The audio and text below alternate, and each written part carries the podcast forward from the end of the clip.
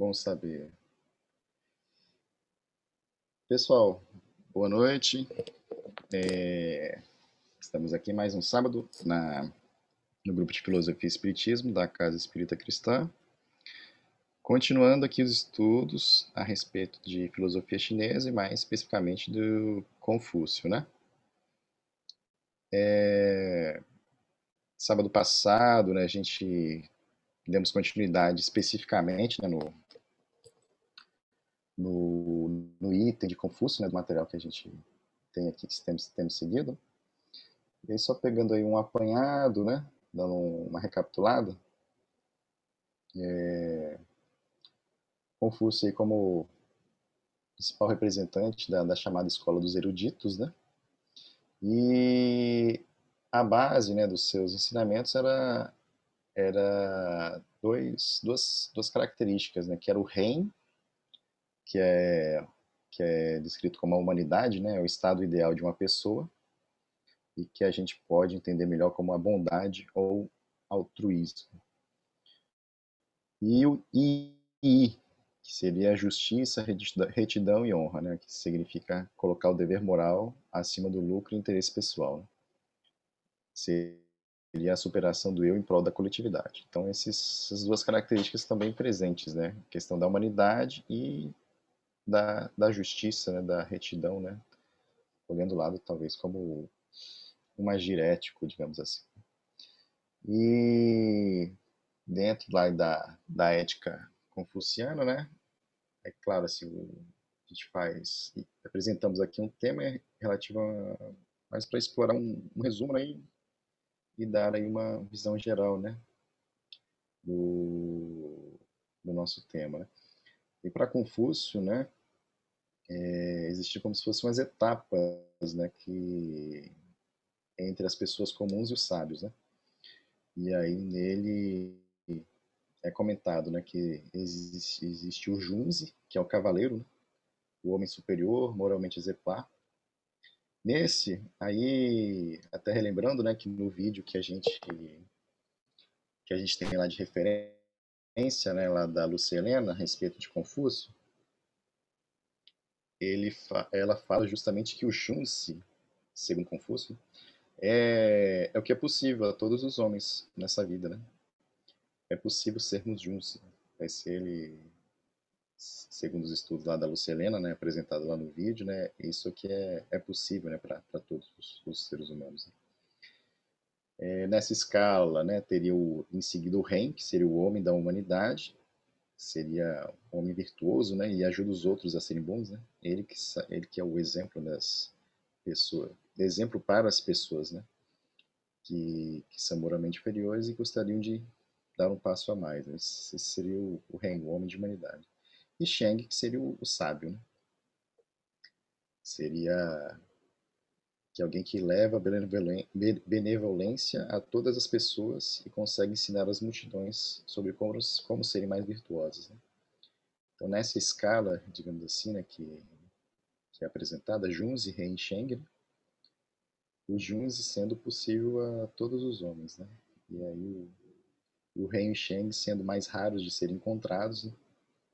E acho que o próprio Confúcio, né, nos, nos, nos textos que, que eu tenho lido, né, fala que fala da importância do cavaleiro em si, né, que ele mesmo tenta ser um, um cavaleiro, né, seguir esse exemplo, né, apesar de quem o estuda não considerar, né, ou, ou rei um Sheng, né. E que para Confúcio, né, nessa escalada né, da, da, da virtude, né, é, existem esses cinco princípios, né?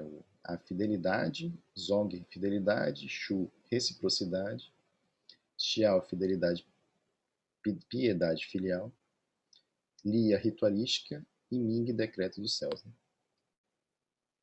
É, nas últimas aulas a gente falou a respeito desses, dessas, desses princípios, né? Fidelidade, reciprocidade, piedade filial, ritualística e decreto dos céus. Né? é, de forma mais resumida, né? Fidelidade para Confúcio, né, seria cumprir o papel social que, lhes é, que lhe é esperado, né? Então, cada um dentro da, da estrutura social né, é, se encontra numa determinada posição, né? seja dentro da família como filho, como filha, né? como pai ou como mãe, né? E dentro da sociedade com uma determinada posição, um determinado poder. Né?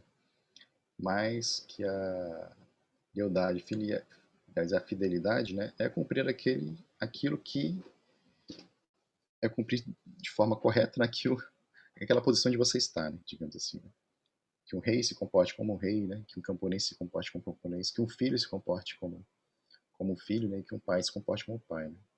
Cada um exercendo bem a função que ele que que, é, que existe né, para tal pessoa, né, assim. Reciprocidade, né, como empatia, né, e aí a regra de ouro, né, digamos assim, né, que é não fazer aos outros o que não gostaria que fizessem com você, né. E aí isso também envolve né, a questão né, de observar as pessoas que mostrem virtude e imitá-las, né? observar as pessoas que sem virtude que, e ser para elas um guia pelo exemplo. Né? Então, eu até cheguei a citar né, um, um dos. Acabou que eu estou fora de casa e estou assim, o meu livro né, lá de, dos analetos. Né?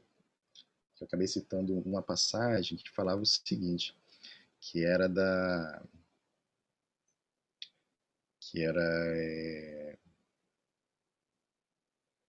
que falava um pouco dessa questão da reciprocidade, né? Que é não ficar ligando muito, né? É, se as pessoas não reconhecerem seus próprios méritos, para isso não ser algo que, que preocupe muito a, o indivíduo, a pessoa, o cavaleiro, né? Mas que é muito importante se por algum motivo nós não reconhecermos a virtude do outro, né? Alguma virtude do outro, né? Aí, aí acho interessante nessa questão né, de não preocupar muito em, em, das pessoas não enxergarem sua própria virtude, né? É uma questão meio que de é, tirar um pouco da questão da vaidade, né? Mas preocupação se nós não encontrarmos a virtude que existe na outra pessoa, né? Isso é de, com reciprocidade bem importante, né? enxergar o ser humano que está no outro. Né? Passamos também pela piedade filial, né?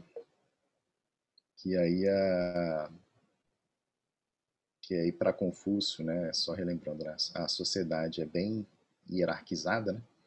E nesse sentido, para a sociedade ou para a família funcionar de uma melhor forma, né, para Confúcio, né, ele entende né, que as obrigações e deveres né, estão para todos. Né? Então, assim, o pai tem, ele acaba dizendo os exemplos né, do pai do filho né, e do rei do súdito, né, como, digamos, exemplos aí né, de, de uma relação familiar e de uma relação, digamos, um pouco mais social. Né, e a gente pode depois extrapolar isso. Né. Mas que o pai tem suas obrigações e deveres né, como pai e o filho tem suas obrigações e deveres como filho. Né, e que qualquer desequilíbrio disso, né, que, que pode que, que, acaba gerando, né, segundo Confúcio, alguns tipos de, de conflitos. Né? Ele acaba levando isso muito para o lado da sociedade, da forma como a sociedade também é, é composta. Né? Então, assim, se um rei não se comporta como rei, né, também é só utilizar sua função e seu poder né, como um, um proveito próprio, digamos assim, né, isso já é um sinal de desequilíbrio e traz as consequências para a sua sociedade. Né? E da mesma forma que um súdito, né, não, não fazendo as suas obrigações ou os seus deveres né, na, na, sua, na sua determinada posição, né, isso também acaba gerando desconfortos e desequilíbrios para um, uma teia social, digamos assim. Né? E aí, a gente tem esses dois, dessas duas últimas princípios, né, que é a ritualística e o decreto dos céus, né. Ritualística acho que foi o último ponto que a gente parou na, no sábado passado. E eu até trouxe um texto específico né, sobre ritual, né? e aí para chamar atenção para a gente tentar desvincular né, o lado, ou pelo menos a palavra ritual, né, que está muito associado assim à questão né, de rituais religiosos, né? E no caso de Confúcio, né, ele ele acaba falando muito, né, que ritual é aquele é aquela conduta, né, uma conduta específica, né? Deixa eu ver se eu tenho minha colinha aqui do lado que a gente que a gente chegou a, a passar, né? Que a gente, sábado passado a gente deu aquela Estou resgatando aqui.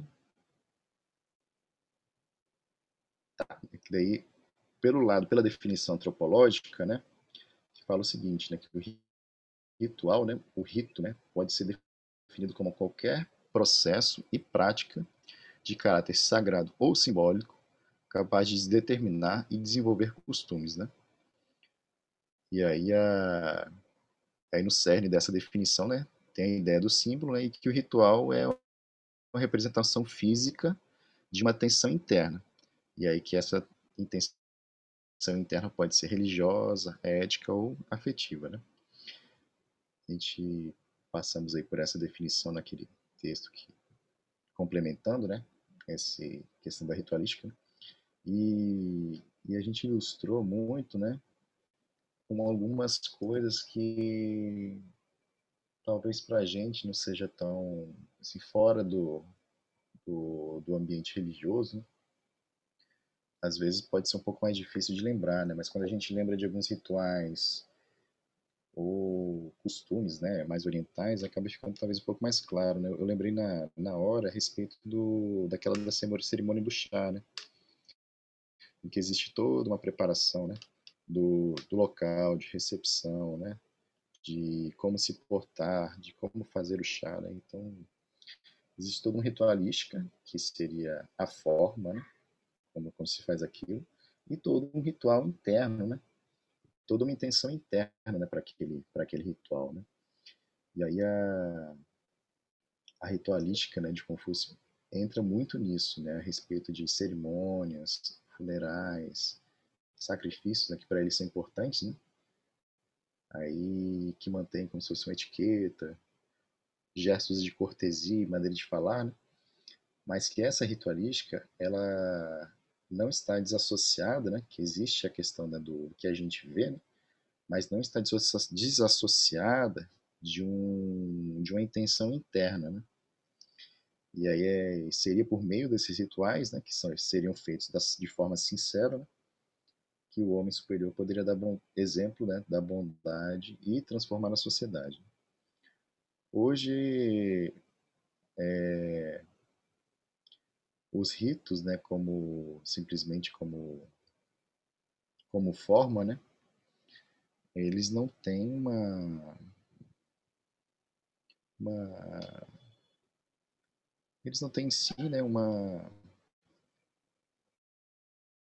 um conteúdo, digamos assim, né? O conteúdo, ou a intensidade, ou a intenção, né, ela é dada por quem o executa, né? E esse exercício né, das intenções com os rituais associados, né, que Confúcio dá uma importância muito grande assim, né, na, na sua, nas suas falas, na sua filosofia. É só fazendo esse, esse lembrete. Né? Foi nesse ponto que a gente parou aí no sábado passado e a gente vai falar a respeito desse último dessa última princípio, né? Seria o decreto dos céus.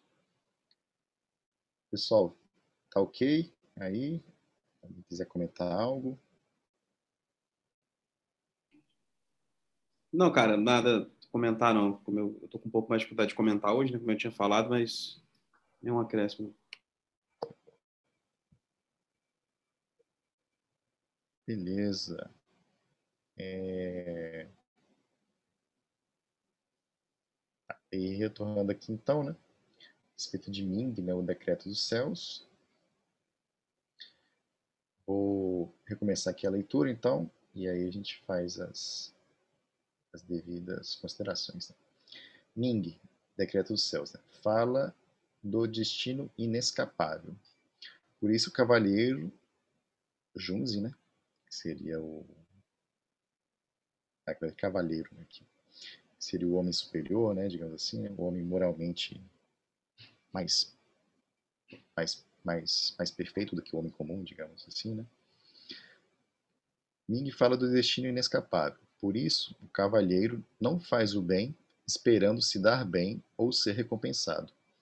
Seu destino independe de suas ações, portanto, aplica o fazer por nada, ou seja, fazer o que é certo, independente dos resultados externos ou esperando alguma recompensa.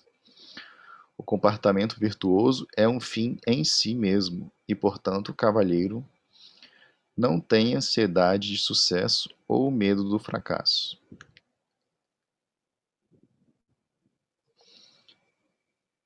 Fazendo paralelo né, com o que a gente tem estudado nos últimos tempos, né, está muito associado aí ao,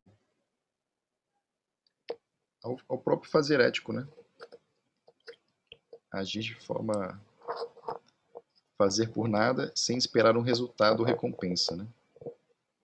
É a ação em si, né? Fazer o certo pelo certo, né?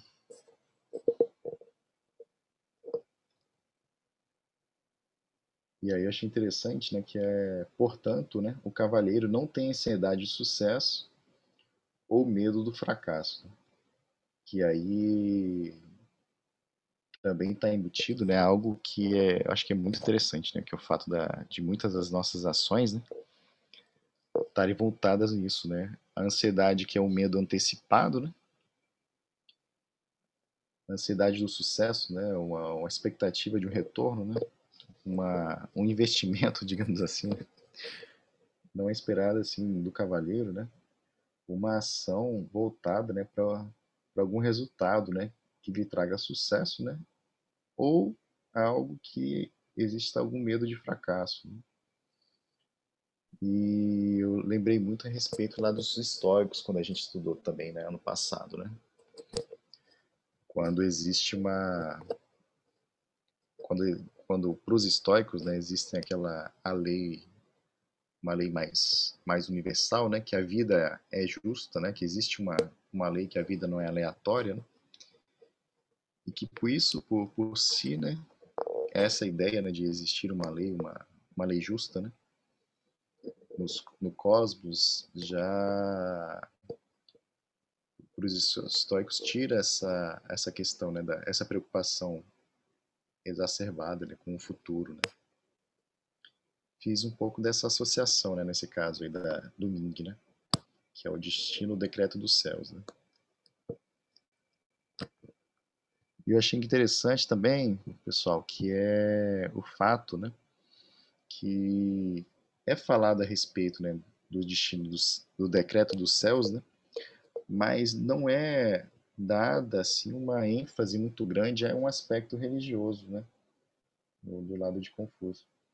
Ele fala assim, é, de acordo né, com o decreto dos céus, né, fazer por nada, fazer o que é certo, né, independente dos resultados. Né? E aí que existe né, essa, essa, essa associação muito grande né, com, com o destino, né, saber que uma, existe uma, uma lei justa, digamos assim, né, aí fazendo associação com, com os estoicos, né, e que isso por, por, por si né, já é suficiente né, para eu, eu me portar de forma diferente perante a vida. Né? Eu acho isso bem, bem interessante, fiz associação com os estoicos. Né? Isaías ou os quiserem comentar algo. Fernando também. Fique à vontade, Fernando. Eu me recordei um pouquinho. Há algum tempo atrás eu estudei um pouco sobre o Viktor Frankl. Não sei se vocês conhecem, ele desenvolve é, é, uma teoria de base psicológica no campo de concentração judeu, né? E aí ele tem é considerado um dos precursores do tema propósito e tal. Mas uma das coisas que ele, que ele mais que ele mais toca, pelo menos é que eu me lembro, é que ele fala muito que a liberdade é no final das contas você não ser simplesmente um produto do meio, é, e os estoques falam muito isso, né? Você, a sua razão controlar suas emoções e você não ser simplesmente um produto do meio. E isso é liberdade, porque você não controla o meio, mas como aquilo vai ser impactado em você, sim.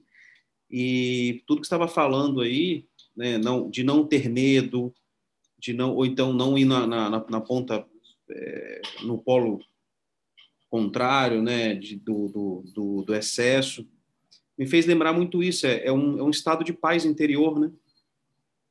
É, e não deixa, não deixa de ser, é, na minha visão, também um pouco de fé. Eu não falo aqui simplesmente um aspecto meramente religioso de fé, mas essa essa crença de que há o cosmos, ou seja, há uma organização, as coisas não estão no caos. Né?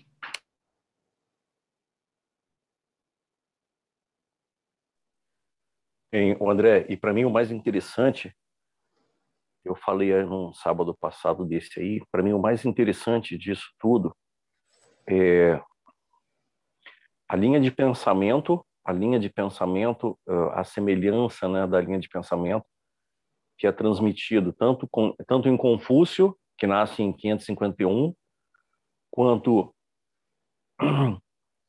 quanto em Buda, que nasce em 563, quanto em Pitágoras, que nasce em 569 a.C. Né, a gente percebe justamente essa ênfase no homem, a ênfase no conhecimento e a ênfase na prática das virtudes, na prática das virtudes. A gente pode reparar que é, Pitágoras ele bebe bastante do, do, da, do conhecimento do Egito. Ele mora um tempo no Egito. Então, a gente vê Grécia, Egito, Egito já há bastante tempo, é, Grécia, Egito, Índia e China, nessa mesma linha. E a gente vai ver depois Platão seguindo essa mesma linha é, de Pitágoras, né? Então, a ênfase no homem, na sua essência, a essência do homem, que é o conhecimento e a prática da virtude. É assim que o homem se faz e é assim que ele deve ele deve proceder, né? Tanto consigo mesmo quanto para com a cidade. Que a gente vê isso em Platão, né? A gente vê isso, as quatro as quatro virtudes do homem na cidade, né? Que é a prudência, prudência, justiça, é, a temperança e a fortaleza, né? A prática da virtude do homem na cidade. É, e aí a gente percebe essa mesma linha de pensamento que percorre é, numa mesma época, né, diferentes lugares com uma mesma linha de pensamento, né? Isso que eu achei interessante.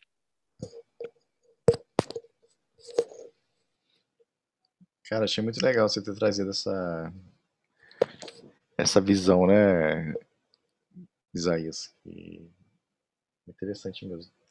numa época bem similar, né, localizações geográficas bem distintas, né, mas falando de temas bem similares. Né. E é, Fernanda, né, só para te deixar se a gente pode fazer questionamentos, perguntas também, né, a respeito do tema ou algo que a gente vem comentar, fique à vontade também para fazer seus comentários. Sim sem nenhum tipo de problema, tá bom? Tá joia, obrigada. E continuando aqui, né? É... Então seriam esses cinco cinco princípios, né? Fidelidade, reciprocidade, piedade filial, ritualística e decreto dos céus, né? Que a gente comentou a respeito dessas características, né? E aí o último ponto aqui né, desse, desse extrato né, a respeito de filosofia chinesa fala a respeito de indivíduo e sociedade. Né? Vou começar aqui a comentar sobre ele, a, a ler o texto. Para Confúcio, não há diferença entre a melhora de uma pessoa em busca da virtude e a melhora da sociedade. Em sua concepção de mundos, né, os governantes deveriam ser educados desde cedo a serem pessoas virtuosas os ministros deveriam ser escolhidos entre os mais capazes e justos. Por essa razão, Confúcio, aí acho que foi uma piada que eu tinha feito logo no primeiro, no primeiro sábado. Por esta razão, Confúcio é inventor do concurso público. Defendia que os funcionários do reino deveriam ser, deveriam provar serem conhecedores das seis livros clássicos da China, né? E aqui só um, um ponto, né, que Confúcio defendia muito né, o, o, ensino e a educação a partir desses seis livros clássicos da China, né, que, só recordando lá atrás, né, falam justo aí das, se fossem livros base né, da, da cultura e tradições chinesas. Né, o livro das mutações em Xing, das odes e poesia, Xixing, o livro da história, Xuxing, o livro dos rituais, livro das músicas e livro das primaveras e outonos, né? O I Ching aqui, só relembrando, né, ele é um dos mais conhecidos, que fala o livro das, das mutações, né? mas os demais livros, né, para Confúcio, né, seriam uma, uma base da educação, né? E aí ele até fala, né, defende né, a questão dos funcionários dos governos né, e dos reinos, do, do reino, né, deveriam provar serem conhecedores daquele livro. De, então, assim, de certa forma, terem, provarem que mereciam estar lá, né. E, e nesse, nesse intuito, né, eu achei interessante a respeito né, da... que ele fala né, a respeito né, que não, ele não vê diferença entre a melhora da busca de uma virtude e a melhora da sociedade. Aí lembrando aqui que na forma como Confúcio cita né, a respeito né, da, da fidelidade, da piedade filial, né, ele acaba olhando muito essa questão, né, os paralelos entre a entre uma estrutura familiar e os paralelos entre uma estrutura de uma sociedade, né, que cada um exercendo sua função, né, traria aí a, em função daquela base né, do REM, que é o amor, né, o altruísmo, e do I, né, que é a, que é a justiça né, e a retidão. Né? Então, a pessoa, em busca da sua virtude, dentro da, de uma função que exerce dentro de sua sociedade, a busca da virtude e a melhora daquele, daquela pessoa né, trazem, consequentemente, uma, uma melhora né, da, da sociedade em si. Né? E aí a, a questão né, que, que, que, que é voltada, né? A melhora do indivíduo, naturalmente, né? Aí segundo Confúcio, e a gente pode podemos extrapolar também, né? A busca né, do indivíduo por ser mais virtuoso, né? Por ter uma, uma, uma melhora, né? Como, como ser humano, né? Naturalmente traria, né? Os benefícios para a sociedade ou para a comunidade onde ele onde ele vive, onde ele atua. Né? Acho isso bem, bem interessante.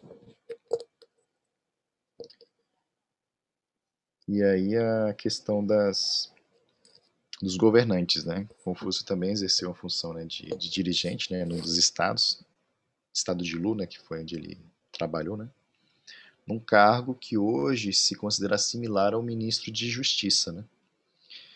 E aí acho interessante, né, que já tinha meio que aqui umas, uma, umas, uma, estru, uma estrutura, né, que privilegiava, né, a questão, né, de, de colocar a pessoa, né, que dê exemplo e na melhor posição, né, quase até como uma administração ali, né, que se você quer uma pessoa, né, um dirigente, né, que com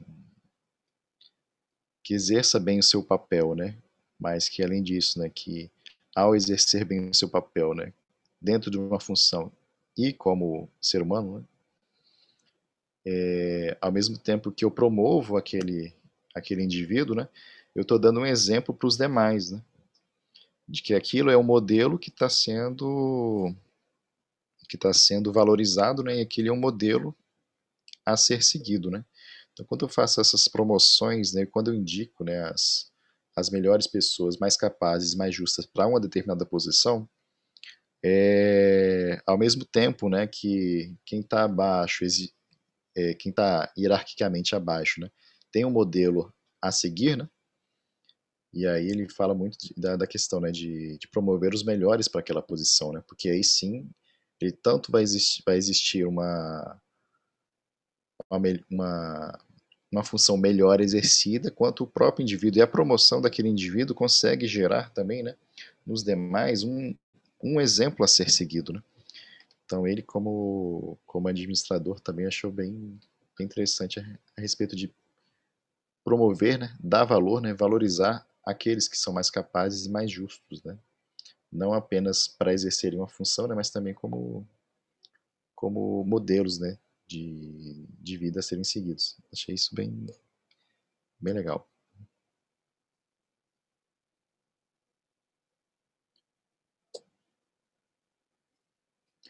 E aí, é, até dando continuidade aqui no, no segundo parágrafo, né? Mais uma vez aqui, né, vemos o poder da influência e do exemplo, né? Uma única pessoa exemplar poderia corrigir toda a comunidade. Esse é o poder de influência ainda é mais forte no caso de superior, superiores hierárquicos. Os pais são determinantes na formação dos filhos, da mesma maneira que um chefe virtuoso é determinante na formação de uma equipe virtuosa. Por isso, toda pai, mãe, marido, irmão, mais velho, chefe deve saber de sua responsabilidade como modelo para que estão abaixo em hierarquia e ninguém poderia ser mais poderoso em retificar o mundo do que um rei moralmente perfeito. Portanto, o grande objetivo político do confucionismo é o rei sábio. Aí só recapitulando a questão do exemplo, né? E só fazendo lembrete, né, que a para Confúcio, né, a, as divisões societárias são bem hierarquizadas, né? E aí existe também, até passando isso uns sábados atrás, né, que o, a própria formação chinesa né, e a estrutura social chinesa, no caso, explicada pelo olhar, né, de, pelo olhar desse, desse texto que a gente está seguindo, né, mas olhando o lado histórico agrário, né, que era muito dependente né, a respeito das, de uma estrutura familiar, né, que normalmente quem vive no campo e vive boa parte do seu tempo com sua família ou com os pais, né, ou com, as, com os filhos, né, então a família ser muito importante e levar isso para um conceito mais, mais social e político. E aqui um ponto que a gente chegou a comentar lá atrás, né, acho que junto com Isaías, né, que o, fez o paralelo, né, Isaías, para Confúcio o grande objetivo político é o rei sábio. Acho que você tinha falado a respeito do, acho que foi de Platão, não foi, Isaías? Sim, Platão. Pra, na concepção platônica, é, o rei deveria ser filósofo ou o filósofo deveria ser rei, né? Assim haveria a correta administração e, e justiça na cidade.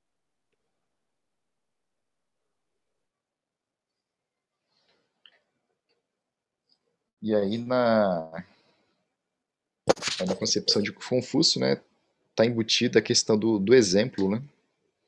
Do exemplo e do poder de influência, né? Do uma estrutura hierárquica, né? De uma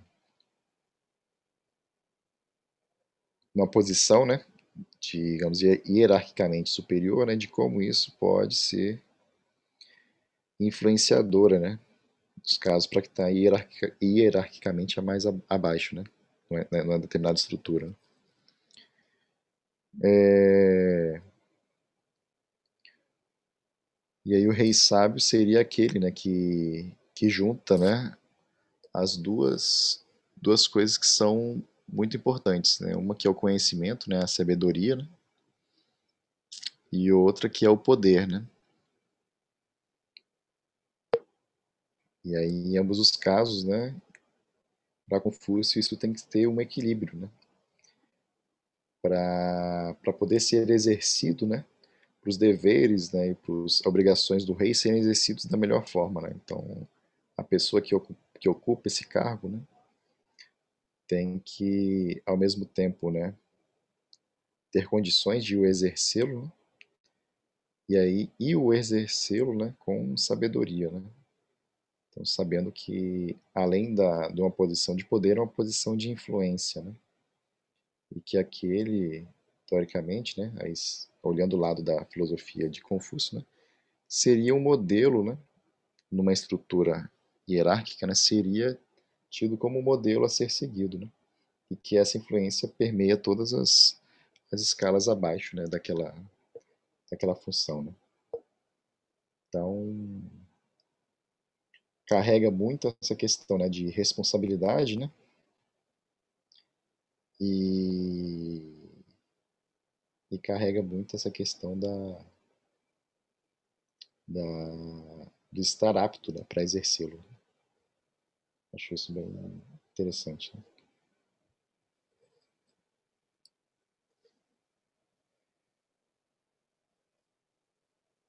Pessoal, acabei não, não me dando conta, mas já era o último, último parágrafo desse texto, né, parágrafo desse texto de filosofia chinesa. Né? E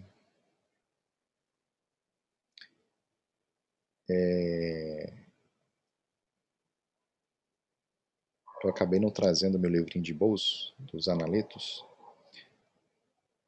mas é, eu tinha trazido no sábado passado um PDF que falava alguns trechos né, de, dos analetos de Confúcio. Né? Ele é ligeiramente diferente né, do, do trecho que eu tenho aqui, né, que eu tinha de que eu tinha de bolso, né? mas dá para captar algumas coisas, né? Que eu acho interessante e a gente poderia passar um pouco aqui, né?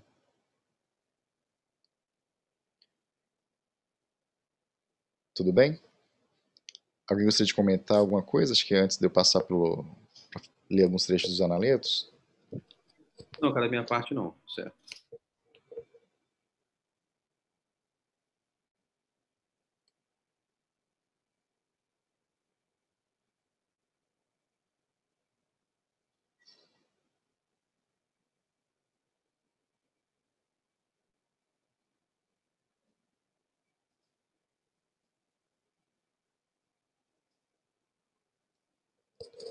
Vou interromper aqui compartilhamento e compartilhar um outro texto do Analytics que eu tenho aqui, que tem, tinha visto três trechos que eu vou compartilhar aqui.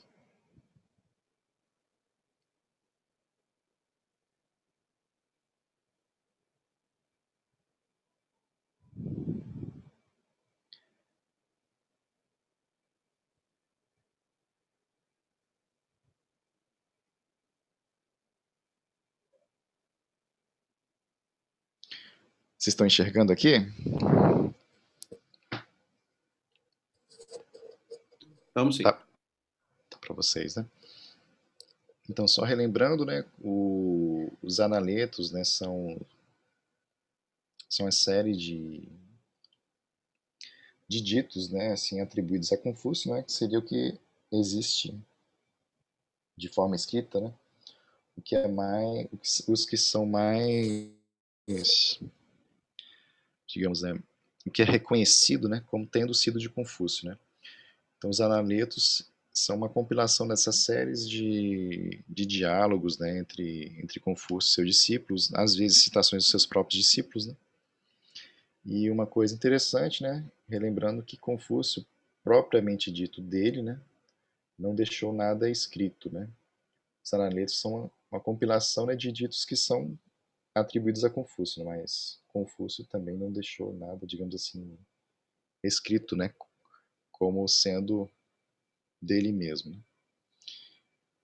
E esse aqui são trechos aqui, item 10, né, mas aqui é o capítulo 2 de livro 2, né, dos Analetos. Eu queria ler alguns deles aqui para a gente ver se a gente consegue discutir também, né. O mestre, né, aí atribuído a Confúcio, né? O mestre disse: Veja os meios que o homem emprega. Observe o caminho que ele toma e examine a circunstância em que ele se sente confortável. Como poderia o verdadeiro caráter de um homem esconder-se? Como poderia o verdadeiro caráter de um homem esconder-se? Repetindo a pergunta, né? E aí, nesse caso aqui, ele está indicando, né, que o que é algo que não pode ser escondido, né? O caráter do o verdadeiro caráter do homem, né? Observando que os meios que o homem prega, observe o caminho que ele toma e examine as circunstâncias em que ele sente confortável, em que ele se sente confortável, né? Visualizando isso, a gente poderia encontrar o verdadeiro caráter do homem. Né? É algo que não pode ser escondido porque a gente está no meio em que no meio social, né?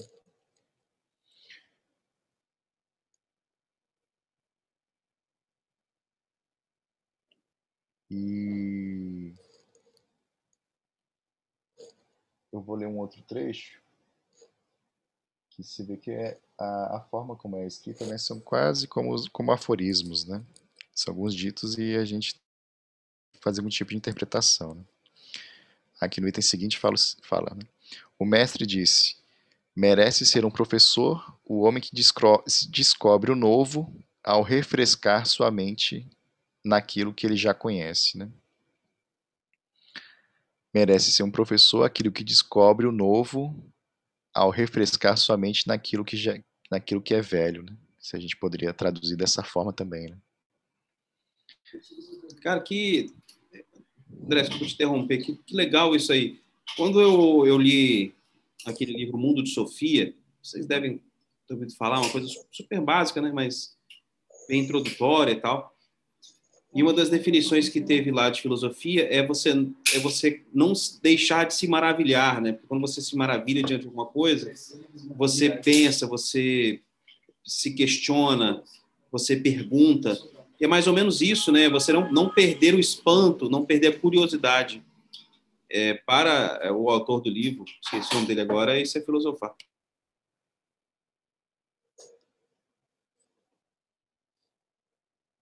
Legal do novo descobrir o velho. Aliás, do velho descobrir o novo. é isso que a gente está relembrando aqui, né? Acho que é boa lembrança também. Extrair dos antigos, né, um conhecimento que pode ser aplicado no hoje. Né?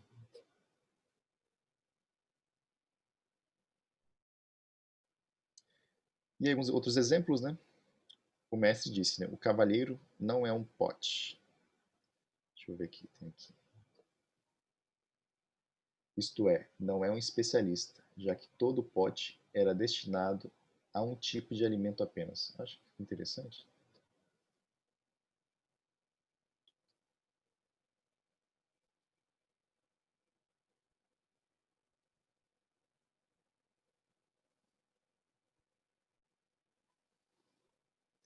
Cavaleiro não é um pote.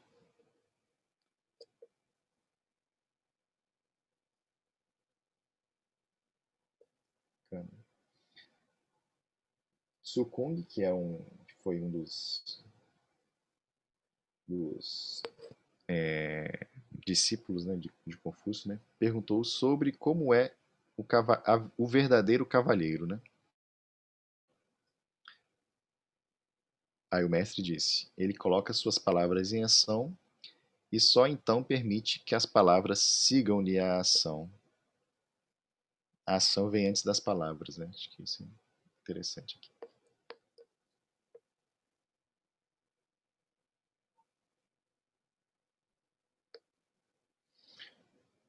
O mestre disse: O cavalheiro associa-se a pessoas, mas não entra em clubes.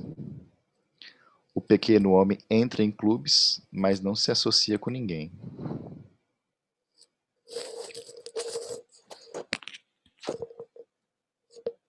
Interessante aqui é. O cavaleiro associa-se com pessoas, mas não entra em clubes. Não se fecha, né? Não se fecha. O homem pequeno entra em clubes, mas não se associa com ninguém. Né? O homem pequeno se fecha, né? Mas não está ligado, né? Assim, não estaria preocupado, né, com uma com a associação, com a ligação, né, com ninguém mais. O mestre disse: se um homem aprende com os outros, mas não pensa, ele ficará confuso. Se por outro lado o homem pensa, mas não aprende com os outros, ele estará em perigo.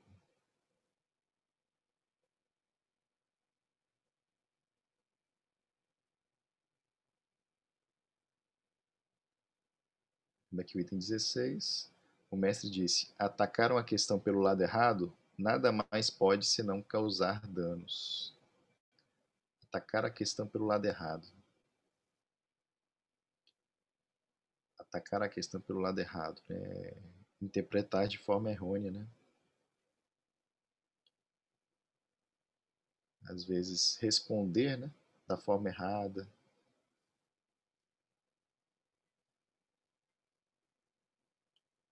Entender uma questão importante, né?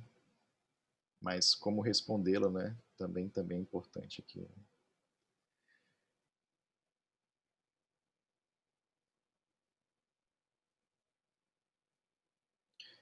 E aí o mestre disse também: Yu, vou lhe contar o que há para saber. Dizer que você sabe quando sabe, e dizer que você não sabe quando não sabe. Isso é conhecimento. Lembra alguém aqui?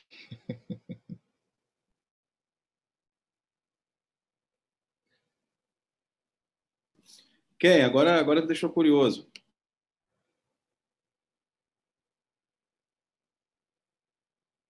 Eu lembrei de Sócrates. Boa.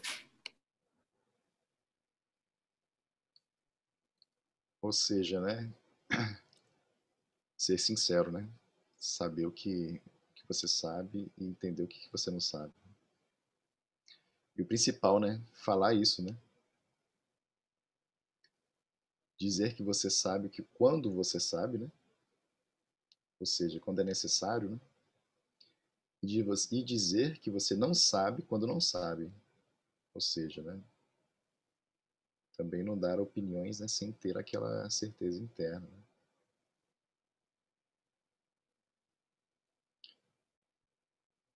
E tem algumas passagens aqui nos analetos que acho que são bem específicos, mas acho também muito interessante, né? Que ele também fala o seguinte, né?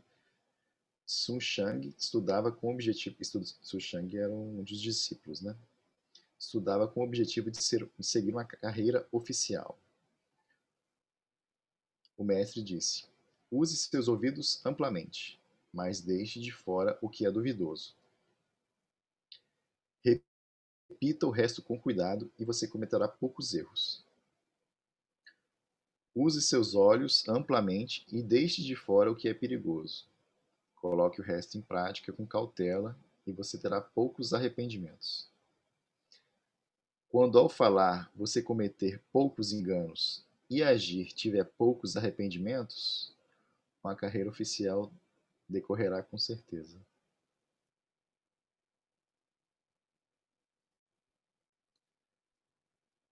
Usar seus ouvidos e olhos, né?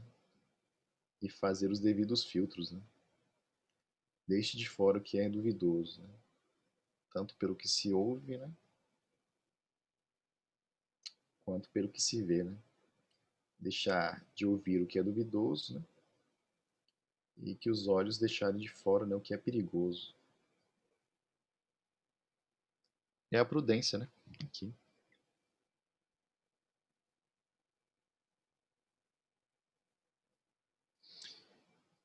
E aqui uma, um ponto que a gente falou a respeito da, da parte hierárquica, né? O Duque de Ai perguntou: O que devo fazer para que meu povo me admire, né? Confúcio respondeu: Promova os homens corretos e coloque-os acima dos desonestos, e o povo o admirará. Promova os desonestos e coloque acima dos homens corretos, e o povo não o admirará.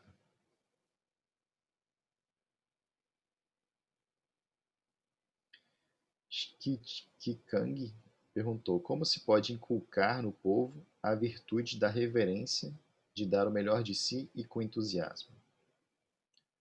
O mestre disse: Governe com dignidade e o povo será reverente. Trate com bondade e o povo dará o melhor de si. Promova os homens bons e eduque os mais atrasados. E o povo ficará tomado de entusiasmo.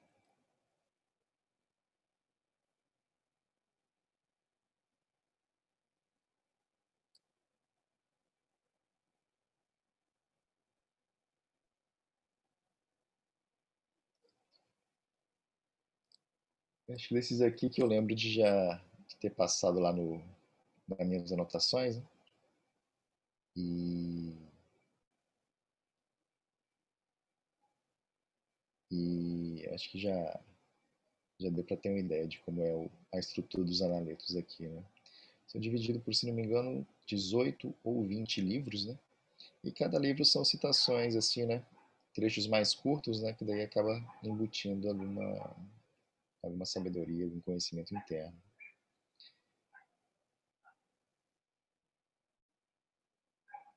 E aí, pessoal, voltando lá para o nosso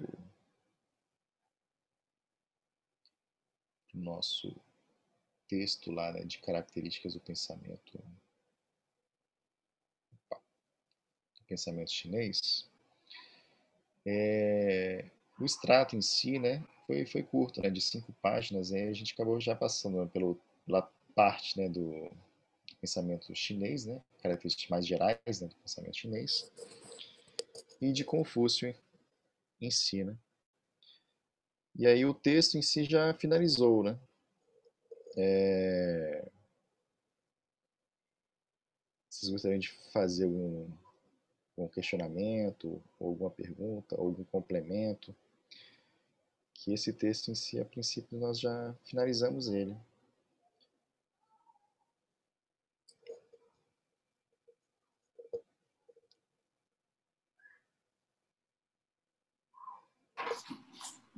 Eu não tenho nenhum, nenhum complemento específico, não. É mais uma.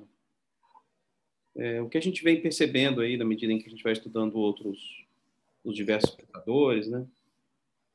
Que todos esses que a gente admira e teve vontade de estudar, na, no meu ponto de vista, eles falam de uma mesma coisa.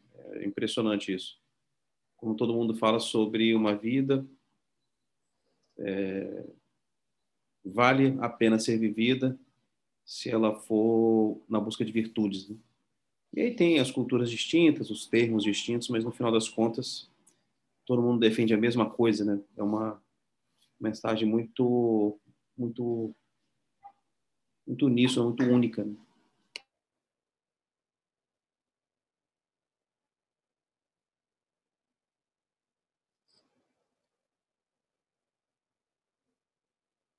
Beleza. Assim, eu. Eu, particularmente, né, gostei muito de ter me aprofundado, né? Aqui com, com Confúcio, né? Gostei bastante de ter me aprofundado, né? E. Achei bem interessante, né? Principalmente no início, né? Quando fala a respeito da, das características do pensamento chinês, né? Que dá, dá para entender um pouco do, do restante, né? E fica como se fosse uma chave, né? Até para para quem tiver interesse de ler os analetos, né, propriamente dito, né, vai dar uma ideia um pouco melhor, né, do que está tá traduzido ali, né, em termos da importância dos rituais para Confúcio, né. Ele usa muita palavra, né, do do Junzi, né, que é o cavalheiro, como um exemplo a ser seguido, né, e aí a, os questionamentos muito a respeito de como esse cavalheiro se porta. Né? e todos eles pautados nessas, nos princípios né, de fidelidade, reciprocidade, né, piedade filial, ritualística e decretos dos céus que aparece algumas vezes, né? não, não tanto. Né? E aí acho que a principal distinção né, que a gente tem de outros temas, né, principalmente do, do, acho que foi meio que um uma um viés um pouco mais distinto, que é quando a gente estudou Plotino, né, tinha muito dessa questão da, da metafísica, né, e da, de entender, né, o que é o que está além dentro dos, dos sentidos, né, e Confúcio já olha, né, o agir ético, né, o estar em conformidade, né, com onde você está, né, que sábado passado a gente até associa um pouquinho com relação ao planejamento espiritual, né, olhando do lado da do espiritismo, né que é entender onde se está, né? E, e a partir de onde se está, né? Fazer bem, né? Fazer seu melhor. Achei muito, muito legal nesse ponto. Pessoal, o texto em si, assim, acabamos, né? Que não existiriam impedimentos para partirmos para um próximo tema. Aí que Isaías está tá preparando aí podemos prosseguir né, no próximo sábado, dando uma geral né, nos, em alguns trechos de analetos. Né? Ou a gente poderia, acho que sem, sem, sem muitas perdas, né, passar para um próximo tema. O que, que vocês acham?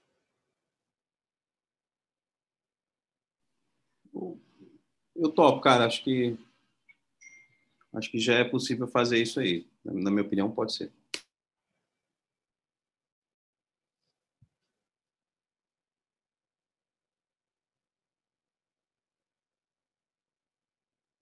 Isaías, tranquilo? Sim, tranquilo. Tudo bem. Fernanda, se tiver algum questionamento, pode falar. Se estiver tranquilo, tranquilo também. Tá jóia, tá tranquilo por enquanto. Beleza. Então, pessoal, era isso então para falar a respeito de Confúcio, né? A gente deixei como referência né, esse livro de esse extrato que eu fiz né, do livro de filosofia, né? Filosofia chinesa né, de Tiago Tamosauskas. E ele ajudou bastante nessa parte do característico do pensamento chinês, né, que é, é uma boa, boa introdução e fala um pouco, um pouco, né, mais de forma resumida, mas bem, interessante a história da China e logo em seguida de Confúcio, né? E no livro mesmo tem diversos pensadores e filósofos chineses, né? Mas nosso tema era voltado para Confúcio e foi uma introdução muito, muito boa. Pessoal, é isso. Então, finaliza-se esse tema e aí sábado que vem podemos começar aí com um tema mais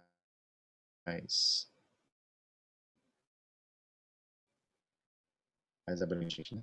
Um pouquinho de fé.